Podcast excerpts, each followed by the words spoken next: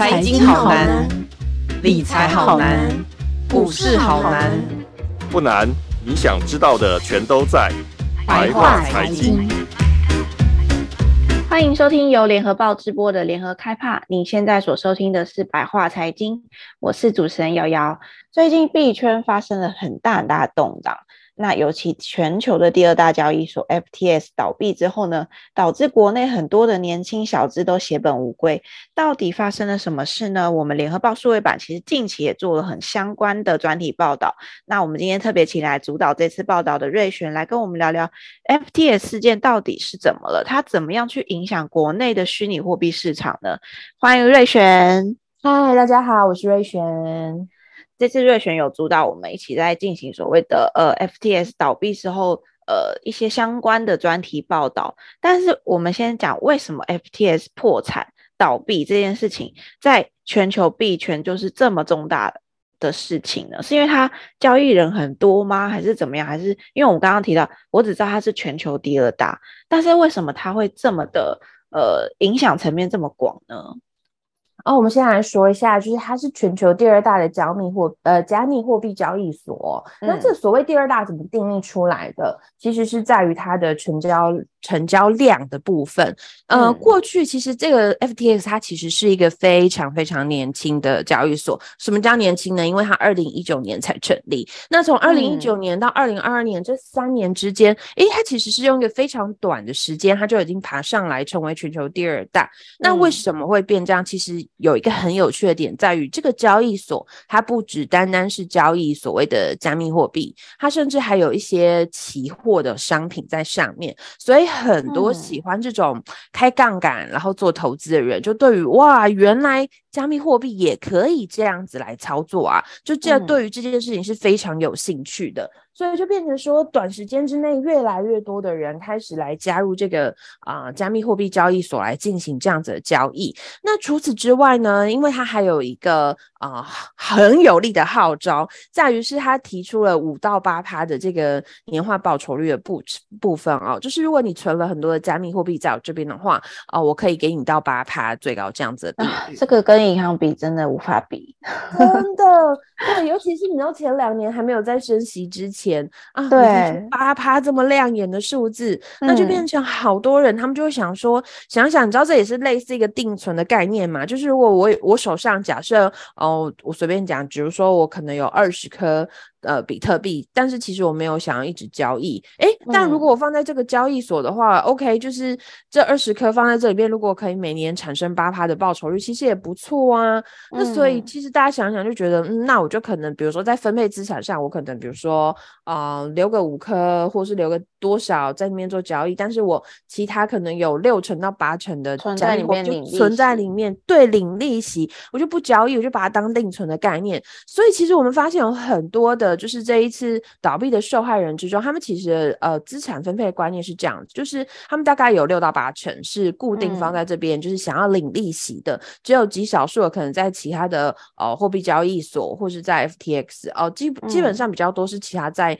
呃其他的货币交易所进行交易，那其他就。嗯比较重大就压在这边，就是放定存，也因此，所以这一次为什么很多人，我觉得已经不单单只是金额，其实我们听到金额很多，有的就是什么十万、百万美金，这这大有人在，就是很多人就是你换算他的加密货币，嗯、如果换算成美金的话，他都会告诉你说，我丧失了可能十万美金，或者是超过百万美金，嗯、很多大有人在。但我觉得对于这些受害人，应该最气的一件事情是，他们没有想过说有一天这个加密。货币会倒，他们纯粹觉得，哎、欸，我放在这边应该是，因为它的交易额是全球第二大嘛，所以你就会觉得这么稳的的地方，对，对对，所以就变成我觉得大家在这些受害人中最恶玩的一件事情是，他们真的把很多的资产放在这里面，所以他、嗯、对他们来说，他们就觉得天哪，怎么会发生这种事情？嗯嗯。那瑞璇，我问一下，因为这次的事件，其实在台湾，包括不管在立法院还是在台湾的虚拟货币市场，都引起非常非常广泛的讨论。尤其是我们看到在网络上，不管是呃 PTT 啊，还是 d c a r 啊，还有甚至是呃很多社群，就是脸书社群上面，都其实都在讨论相关的这个议题。因为这个议题主要都是年轻人，尤其是虚拟货币，很多都是年轻人或小资族在做投资嘛。那可是为什么像之前虚拟货币也不是第一次发生这种事，像是之前韩国那个 Luna 币不是也曾经有呃崩盘过？所以对，为什么这次事件会在台湾出现这么多受灾户，引起这么大的讨论？还有就是他，我们刚刚前面谈到他。他破产了嘛？他宣告破产了。那他宣告破产之后，这些钱是真的拿不回来了吗？哦，我们先来看，我觉得就是刚刚我们有提到说，呃，大家为什么这么惊讶？其实像 Luna 币应该是今年年中的时候就有发生过的风暴这样子。那可是其实相对来说，Luna 币它在呃某个程度上，它可能。还没有像 FTX 这么大，那在里面交易的人也还没有这么多，所以就变成说，嗯，嗯，好像嗯，大家对这个呃 Luna 币的影响的范围还没有这么的大哦。嗯、可是真的到，尤其像 FTX，它其实在台湾其实是呃，如果大家在网络上有做一些功课，就是如果你想要做一些虚拟交易的这个。嗯嗯，就是交易的话，你可能会想要说啊，看看前辈们都怎么做。你可以发现，其实有人在网络上会跟你讨论一系列的 FTX，就是到底要怎么操作是比较好。就是有一些人是有新的分享的，嗯、所以我相信可能就是在这个口碑行销，或者是说口耳相传上面，大家可能会一传十，十传百，说，哎，你在哪个交易所？嗯、哦，最大是币安啊，第二大可能是 FTX 啊，第三大可能是哪里？那可能这样讨论下来之后，嗯、大家想想觉得，嗯。第一大跟第二大应该看起来是比较稳的吧，嗯、所以大家可能就会选择还是在比较大的交易所，应该会是、嗯、对。尤其像币安，比如说币安已经从一二一三年成立到现在，它已经是一个非常长是十年的公司了。那大家看它这么久，就觉得嗯，嗯应该也还好。那 FTX。也是一个算是一个年轻的公司，但是交易量这么大，诶，应该也 OK 吧？嗯、所以大家才会觉得都很安心，嗯、也因此这次才会很错愕。而且有些人呢、啊，除了就是那些交易量呃交易值很大的人之外，其实有很多是我们年轻的朋友哦。嗯、因为微波老实说，我觉得台湾正在面临，尤其是 COVID-19 之后，我觉得台湾一直在面临面临一个经济很动荡的时候。我相信你我身边的朋友们都有人就是会跟你讲说，哦。投资怎么样？不管今天他投资的是股票，不管投资是期货、黄金等等之类的，嗯、其实包含加密货币，大家也都一直有在讨论说，哎，可不可以靠加密货币致富啊？或者就即使即使不要致富好了，那我们可不可以就是哎小额的来交易一下？那可以。甚至还有人说加密货币是一个避险的方式。当然，这个这个我们就是很多外媒、很多呃外银都在提醒大家说，这个还是未经讨论的，它不能像黄，它不能等比黄金，更不能。等比呃美元，但是呢，很多一般部部分投资人都开始在讨论说，在市场动荡的时候，我们放到加密货币不是更好吗？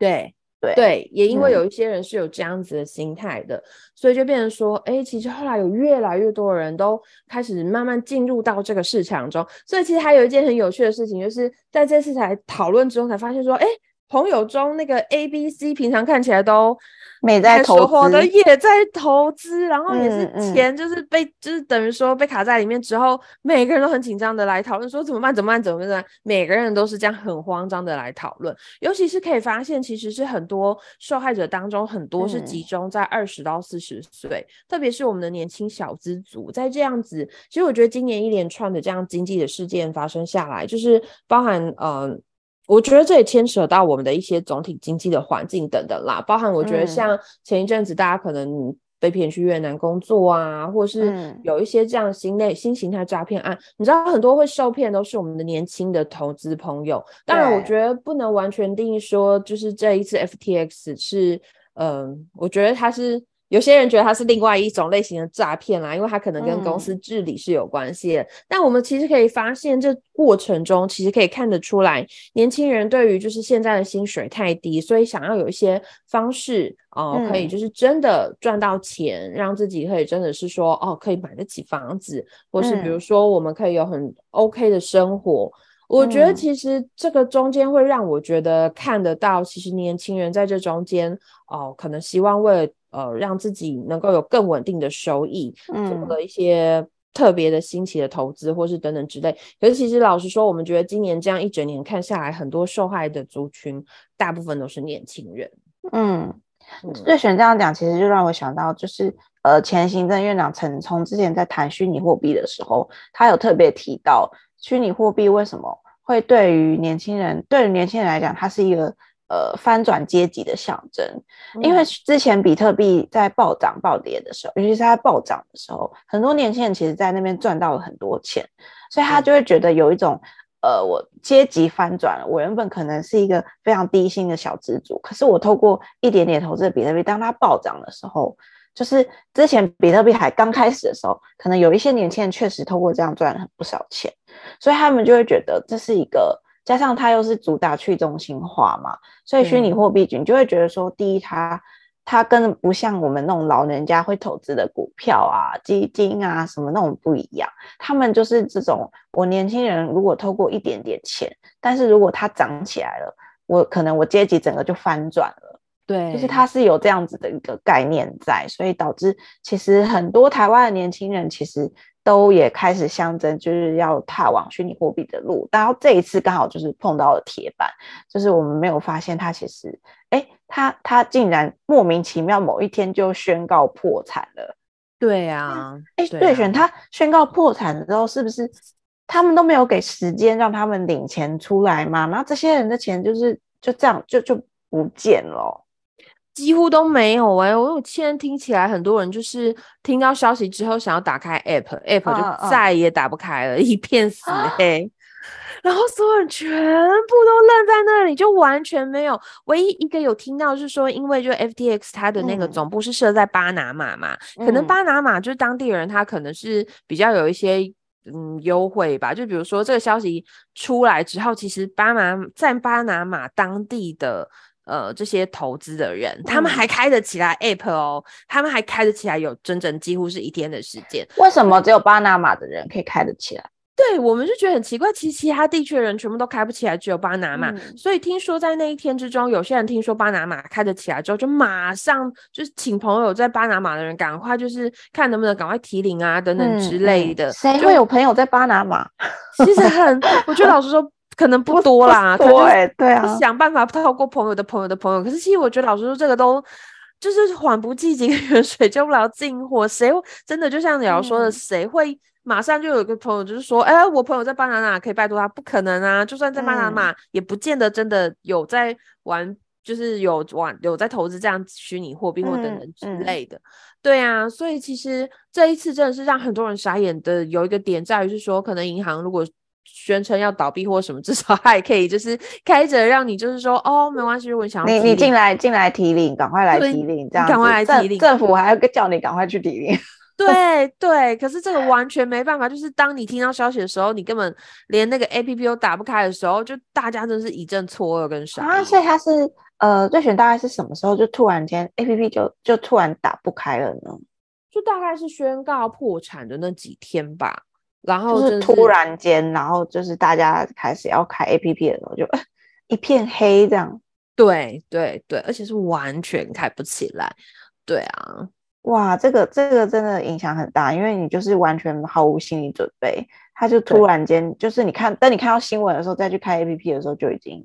呃嗯打不开了。对啊，来不及了。其实刚刚瑞璇有跟我们讲到说，为为什么 FTS 能够吸引这么多人投资？因为它是呃第二全球第二大交易所嘛，它的交易额这么大，然后加上它其实又有一些期货杠杆的在里面，然后再加上它给了五趴到八趴的呃类似我们什么所谓银行的那种活存的利率，这么高的利率，其实很多人就是会。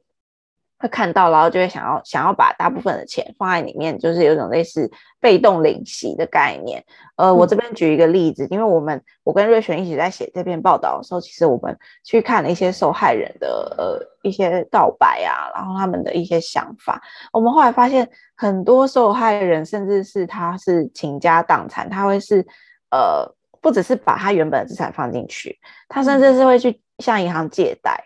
就是比如说不管是借信贷。然后借房贷什么的，他就是把这些钱放进，因为他们认为五趴到八趴这么高的利率，我放着其实风险也没有很低啊。我这边举一个例子，上次我之前在网络上看到一个呃，也是一个受害者，他说他是三十几岁的女生，然后呢，他他其实原本对虚拟货币一点都不熟，但是呢，他之前就是朋友介绍了之后，然后他就去看到这个虚拟货币 FTS，哎，它有一个所谓的五趴到八趴的活存利率，他就觉得哦，那我放着，我反正我钱放进去，但是我就不要交易，我我不想做那些交易，我不懂，可是没关系，我就是把钱放进去，我就五趴到八趴嘛。所以我就觉得哦，OK 啊，所以呢，他就把他大部分的钱放进去，放进去之后呢，他真的领到喜喽，所以他就很开心。可是那时候他要放进去之前呢，他跟他爸妈讲，他爸妈就是跟他说，那个这是骗子啊，你那个这是诈骗集团啊，什么谁会给你五趴八趴什么什么之类，还说什么这是什么呃，这反正就是父母都一直拒绝他，就是要叫他不要动这样子，但他还是投了，然后他就领到喜了，然后过了过了一年。他就跟他妈妈讲，再提一次这件事情，他爸妈竟然答应了。哇！重点是他爸还去把他们家的房子拿去抵押贷款，嗯，拿了好几千万放进去。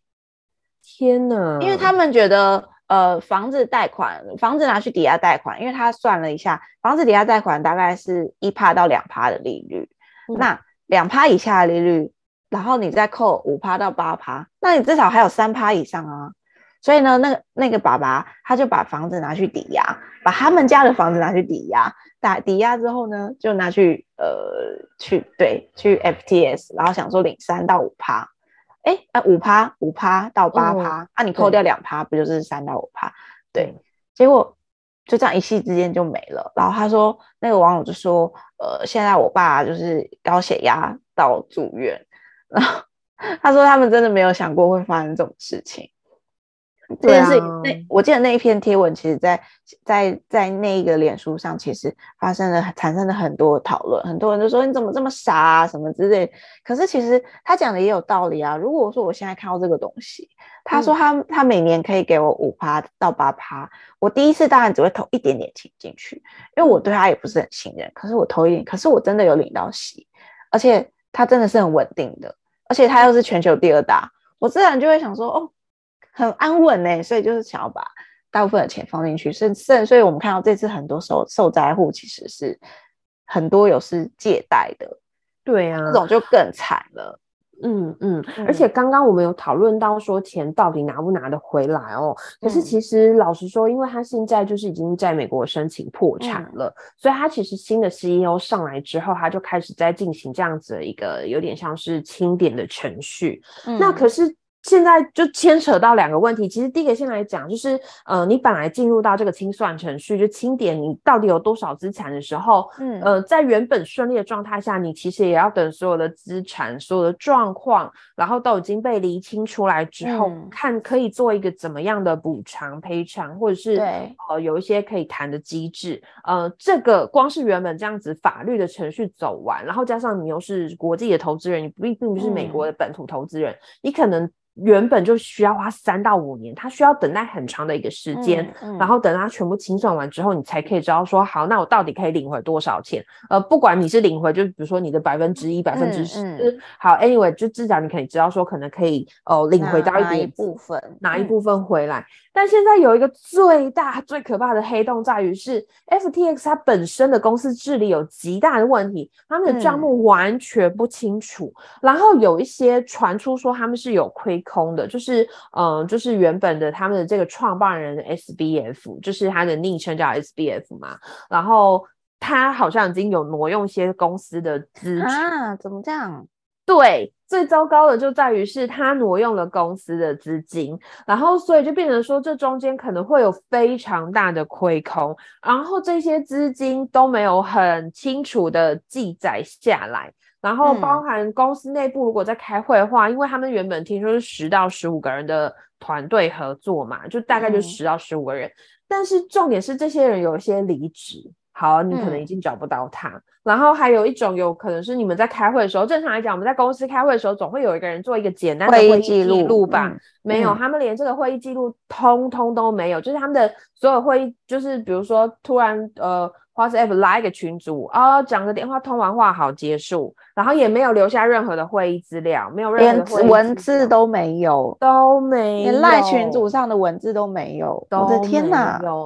对，所以其实它其实有很多东西都是呃，并不合乎现在我们所能想象的正常的公司营运的状况。嗯嗯，嗯，天啊，所以就变成这个路非常的，真的是怎么讲？就是你的追回这个款项之路，真的是路迢迢，就是非常遥远，你根本不知道什么时候是个尽头。那就包含连这个新上任的 CEO 都对于就是这公司的基因，就是真的是叹了一口气，因为这、这个 CEO 一上任，其实抓出这个公司蛮多问题的。就是这个人其实在呃有四十年的经验，在就是帮一些公司重，他是他们在申请呃破产的时候，他他才上任要来处理这个烂摊子，这样。对对对，他以前其实对于处理这些烂摊子就蛮有经验，他在这部分是一个 翘楚，但是他就说他四十年来经验中，从来没有看过一个公司的状况是这么糟糕的，居然可以就是所有的营运项目都没有很清楚，然后没有很有嗯。条有条有理的整理好这些所有应该要有的账目，所有应该要有的公司规范，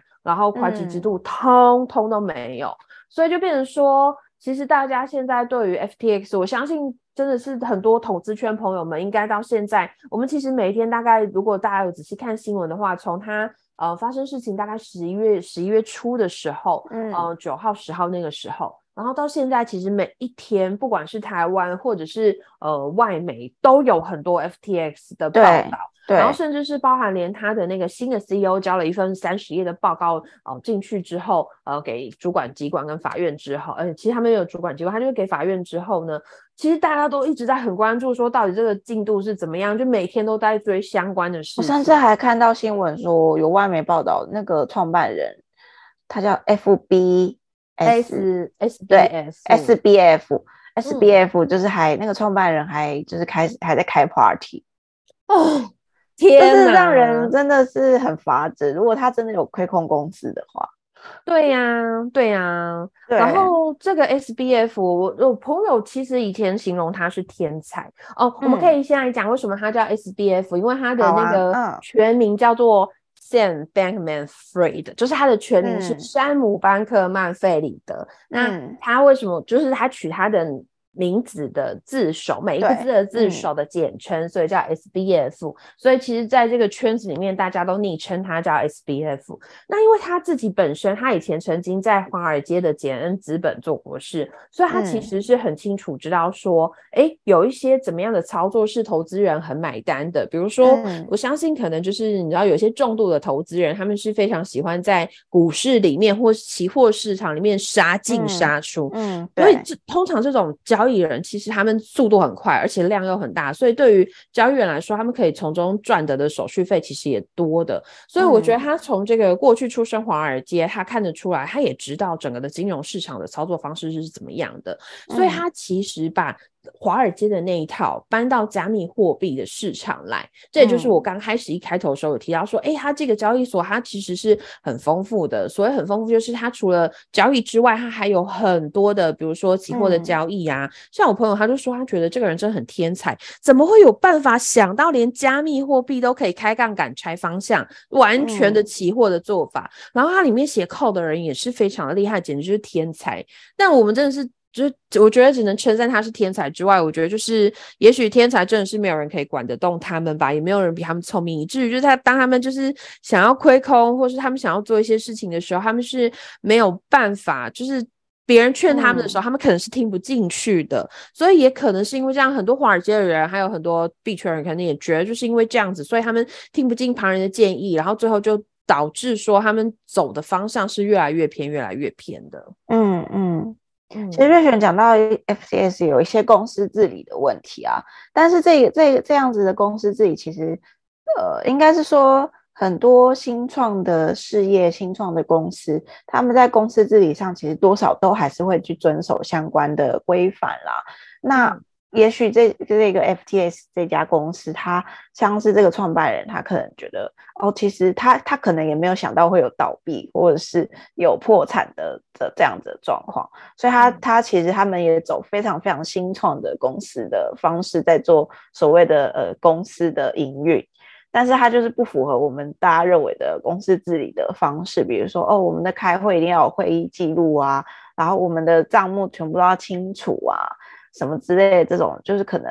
嗯，对，这个也许就是他们最后会导致这么大的问题，大家钱最后拿不回来，其实也很大部分也来自于他们公司自己，其实当初就出了一些状况，对不对？对对，没错，嗯嗯、而且他们那时候刚开始有一些就是破产的，也不是破产，就公司营运有一些问题的时候，嗯、老实说，我有听到一个币圈的朋友，他其实有提到说，哎，其实呃，确实在美国新创圈有一些人是有打算找一些，比如说中东的家族基金来接手的，因为老实说，为什么？我觉得大家其实看重这个交易所它背后的这个商品。是这么厉害，嗯、所以其实当他的构想是对的时候，确实他一定是在市场上是可以吸引到投资人，也确实是赚到钱的。嗯、所以其实有些人看得到他的商业价值的潜在机会，所以当时本来还没有在宣告破产之前，确实有一些中东家族基金是有在考虑这件事情的。如果他真的接手的话，嗯、也许还不会这么惨。但因为就是因为他最后宣告破产，而且加上他这一次的动实在太大，就是连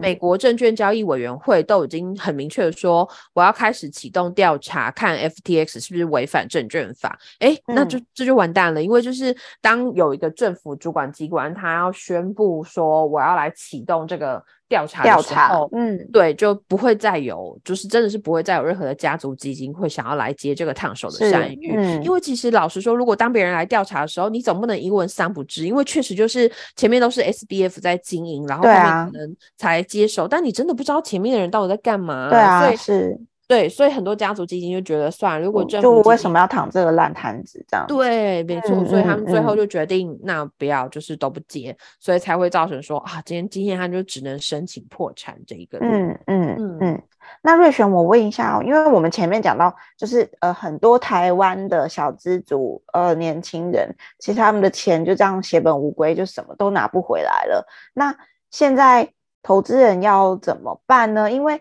嗯，像我们看到，其实最近在立法院上也有很大的讨论，因为立委其实也都很关注这个事件，因为它影响的国内的非常多年轻投资人，所以呢，很多立委就开始在叫国内的金管会应该要出来帮忙，应该要出来负责。当然，我们可以理解，金管会它不是呃国内的虚拟货币的主管机关，我们国内的虚拟货币也并没有所谓的一个主管机关，再加上这个是境外的平台。所以呢，境外的平台金管会更无法管了。加上这个平台也不是金管，呃，也不是这个平台在台湾并没有子公司。它如果有子公司，应该是金管会也会核发执照，但是这个也不是。它在台湾没有子公司，这家公司也不是金管会合呃认为是合格核准的机构，所以金管会认为说，我现在没有必要出来负责，因为。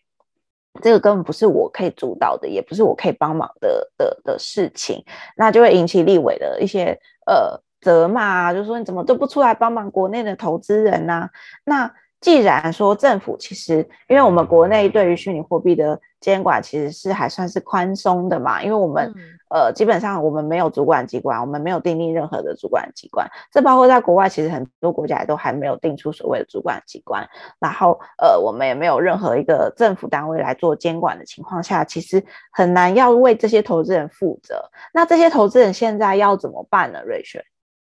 老实说，我我真的觉得要建议各位投资人可能要做好心理准备，因为它真的跟传统的金融行业它并不是。真的是完全不一样，因为老实说，我觉得像在传统的金融业上面，嗯、呃，政府会要求你可能要资不资本适足率，或是你的存款准备都要足够。嗯、也就是说，当大家突然觉得啊，你可能有倒闭的风险，或是或者是未来我们可能在总体经济上面遇到什么危机，大家想要。提领挤兑等等之类的事情的时候，我们的银行因为它是有效的监管，所以它其实是有准备充足的资金在那边的，嗯、所以大家都可以去银行做提领。然后这个不单单只是在台湾是这样遵守，然后包含像国际的银行上，呃，大家应该可能有些人都记得二零零八年的金融风暴吧？那个时候因为美国的很多的大的投资银行，比如说大家最知道就是雷曼兄弟就倒了，嗯、然后因也是因为二零零八年这个大家才发现。说天呐，原来我们有这么多的投资银行，有这些金融机构，他们在整个投资上面是呃没有很做好细节的管理，或是有些真的是很草率去做一些决定哦，所以其实后来。不止台湾，是全世界各国的金融相关的主管机关都对于传统金融业者做了非常多的规范。嗯、那这也让这从二零零八年到现在，其实已经过了十四年。在这十四年之间，其实我们哦，即便经过了前两年，我觉得 COVID-19 到今年整个总体经济是有危机。即便是这样子的一个经济危机的状况下，可是我觉得我们到目前为止都没有听到全球国际上有哪些大的银行有出现、嗯。体制上的问题都没有，我觉得这真的是归功于就是我们的主管机关的监管是、嗯、呃非常完整的。那我觉得这也是金融产业。因为曾经受过重创，所以大家知道必须要乖乖的按照法令来准备就绪，那也才能够迎来现在这么稳健的经营。嗯、我觉得这是全球金融业都非常有感的。嗯、但因为这个虚拟货币这个部分，它其实是一个全新的新创事业。虽然大家总是会觉得说啊，是不是跟金融有关？可某些时候 币圈人又觉得我们很科技。所以老实说，确实还是一个，嗯、就是你它又它卡在一个中间，大家都说哦，应该要有金融。来来来做处理，它是金融的一个业务，但是呢，可能币圈的人又觉得说，我们是新创事业，对，我们怎么会跟金融扯上边呢？对对对，嗯、所以其实你现在就大家都会问说，到底是谁要来监管？那呃。目前大部分的氛围，有些比如说美国可能就会觉得还是跟就是金融或证券相关的主管机关，嗯、呃，有一些氛围是这样说，可是到目前都还没有确定。那在台湾的话，也会希望是我们金管会做决管，可是金管会是觉得，哎，这个这个好像也不关他们的事情，确实是有一些科技上的一些新的发展。嗯、那所以确实在呃没有做很明确的监管上面呢，所以老实说，我们先来谈，就是以 FTX 这件事情来讲。我我觉得投资人可能要有一个心理准备，因为他确实没有相关的法规，然后也没有规定他一定要怎么做，所以这件事情就只能按照所谓的破产程序，就是他如果结清出来大概有多少资产，嗯，可以做怎么样的分配，嗯、那就只能按照这样子的破产的模式去做。所以我觉得投资人们，我可能要就是提醒各位，就是嗯、呃，可能很难过，可是我觉得你们要。有心理准备，你们可能领不回，比如说你可能原原本有一千万在那边，你可能只能领回五十或一百万，确实最糟状况可能会是这样子，甚至可能领到钱更少，嗯，这是一个部分。嗯、那我必须要说，可是除了他们之外，我觉得在台湾，我们还是我们的币圈有自己台湾自己本身的本土的交易所有很多，嗯、对，对。然后其实这些，其实我必须要说，不是每个人都。这么就没有公司治理概念？其实我觉得我们。几个比较大的交易所，像什么 XREX 或是有哦币托或等等之类的这些公司，他们公司内部还是有他们公司的经营制度，真的是没有像 FTS 这么荒诞不经哦。嗯、所以，然后加上我觉得他们其实本身都一直有在做一些自律的行为，然后包含就是像 XRES 他们就是常常就会跟监管会说，哦，我们自己其实都有实行哪一些监管啊什么之类。其实这些东西其实都。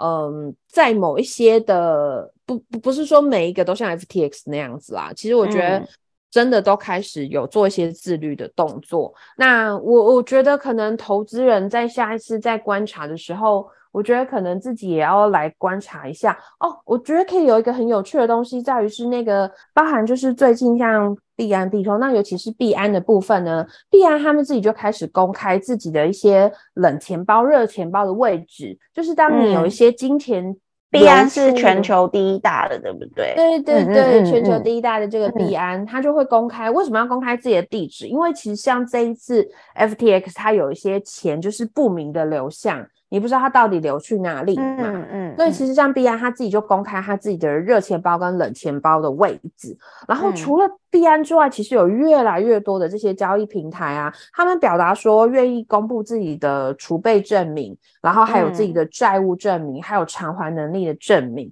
不是每一家都这么做，可是其实现在包这过去十天以来，有越来越多人都在说。我们愿意开始准备这样子的证明给我们的投资人看。嗯、我觉得这个东西反而是以后投资人你们在挑选呃交易所的时候，可能真的是要注意到这个部分，就是这个公司他愿不愿意提出他的一些证明，就是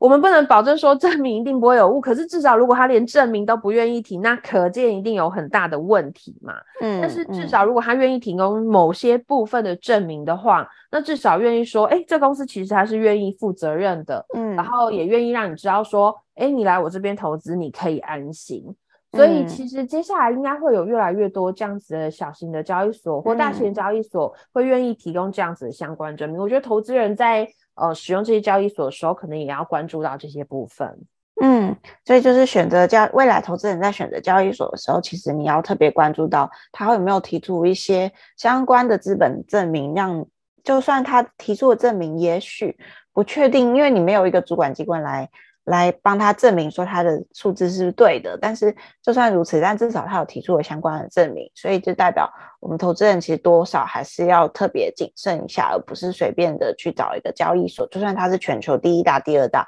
还是要特别谨慎一下。那呃，瑞璇，我再问一下，是说呃，因为现在我们看到网络上其实有非常多的报道，是说呃，他们有建立了自己的一个所谓的自救群组。嗯嗯，然后呃，报道每天都在报说那个群组里面有六千人呐，有多少人，有多少人。那他建了那个自救群组，那是我们台湾，而且那个群组里面大部分都是台湾人，也许有些是来自港澳，但大部分都是台湾人。所以意思是说，台湾人现在是要想办法自救吗？那呃，他们他们这些受灾户接下来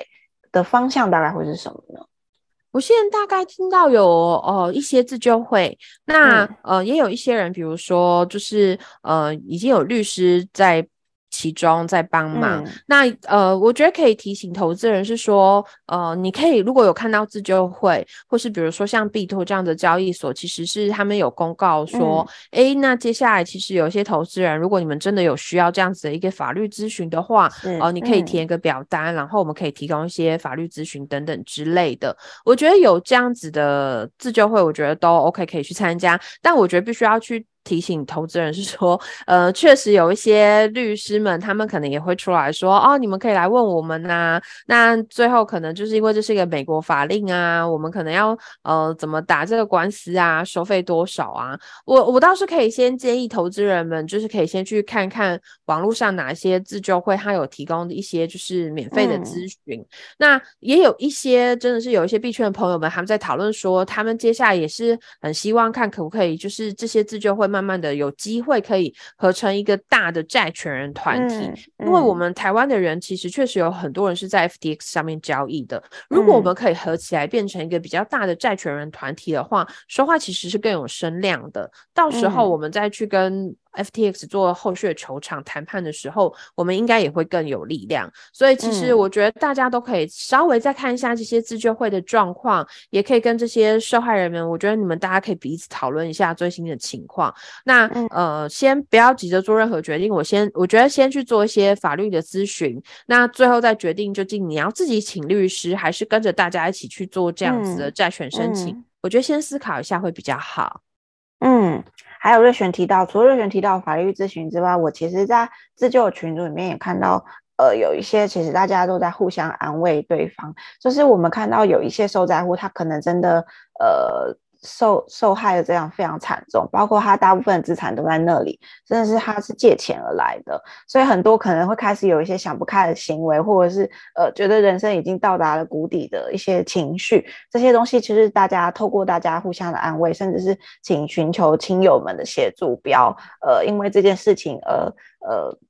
就是让自己感觉自己人生就再也一蹶不振，也不需要这样子去思考了。对，就是还是我看到很多受灾户其实还是非常的嗯正向，他们还是认为说没关系，我现在就也只能这样，我就是好好工作，好好继续赚钱，因为我也没有别的事情可以做了。因为毕竟呃那个法律咨询咨询的事情，可能还还就是现在美国法院还在弄。还在过程中，所以呢，他现在能做的就是让自己心情提振起来，然后继续工作，好好生活，大概就是这样子。所以，呃，也请如果有听到这一集的相关的投资人是受灾户的话，千万不要把太把这件事情，然后觉得这是人生的谷底，也必须要这样子。就是如果当你觉得情绪很不好的话，尽量寻求身边亲友的协助，甚至是自救会的群组，大家也都互相安慰。对，我觉得这也是自救会的一个很大的一个功能吧，是就是大家互相安慰，做心理上的安慰，就是你会让人知道说，其实你并不孤单。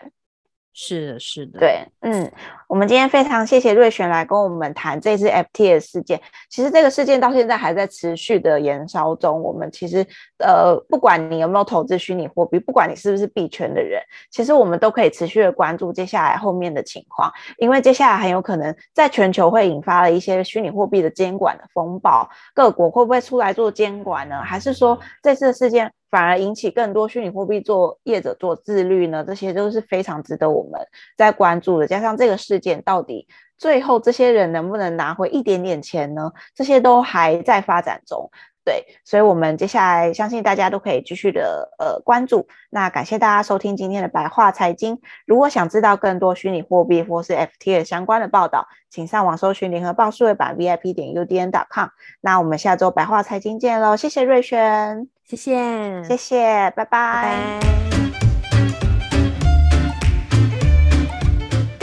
彩的报道，请搜寻 VIP 大 UDN.com 联合报数位版，邀请您订阅支持。